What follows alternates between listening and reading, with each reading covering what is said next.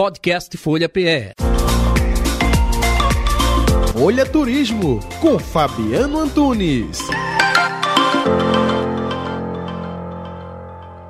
Hoje a gente vai fazer um passeio lá na capital paulista, uh, especificamente para o Palácio Bolsa Oficial de Café, né, onde funciona o Museu do Café. Esse museu está completando 100 anos, fica na rua 15 de novembro com a Rua do Comércio, no centro histórico ali de São Paulo. E aí no salão do pregão, né, o salão principal, você tem três obras do pintor Benedito Calixto. Tem ainda um vitral e alguns símbolos maçons, como uma estrela de seis pontas no centro do piso. É um local bem bacana para quem gosta né, de fazer esse mergulho na história, conhecer aí é, todos esses monumentos antigos de São Paulo.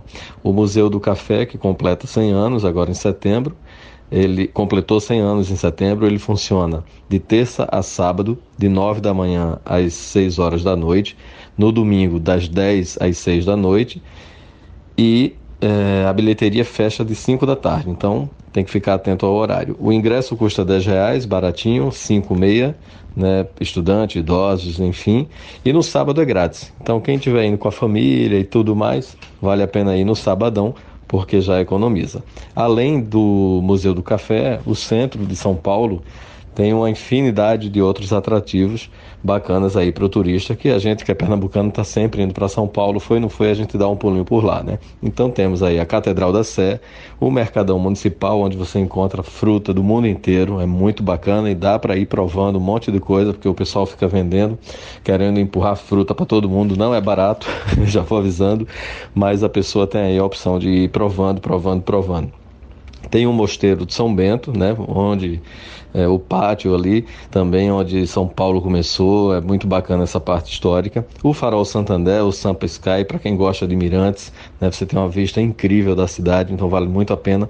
No Farol Santander existem muitas exposições bem bacanas também.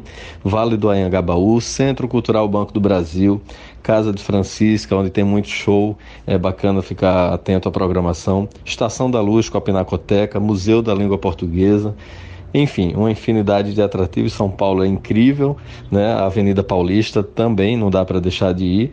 Então é isso. Tem muita opção em São Paulo. Só na Avenida Paulista você tem ali Mirantes, Museu do MASP, Parque Trianon, é, Instituto Moreira Salles, né? A Casa das Rosas também é um casarão patrimônio histórico.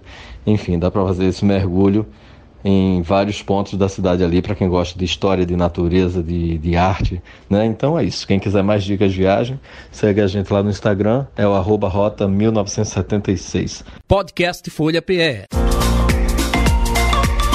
Folha Turismo, com Fabiano Antunes.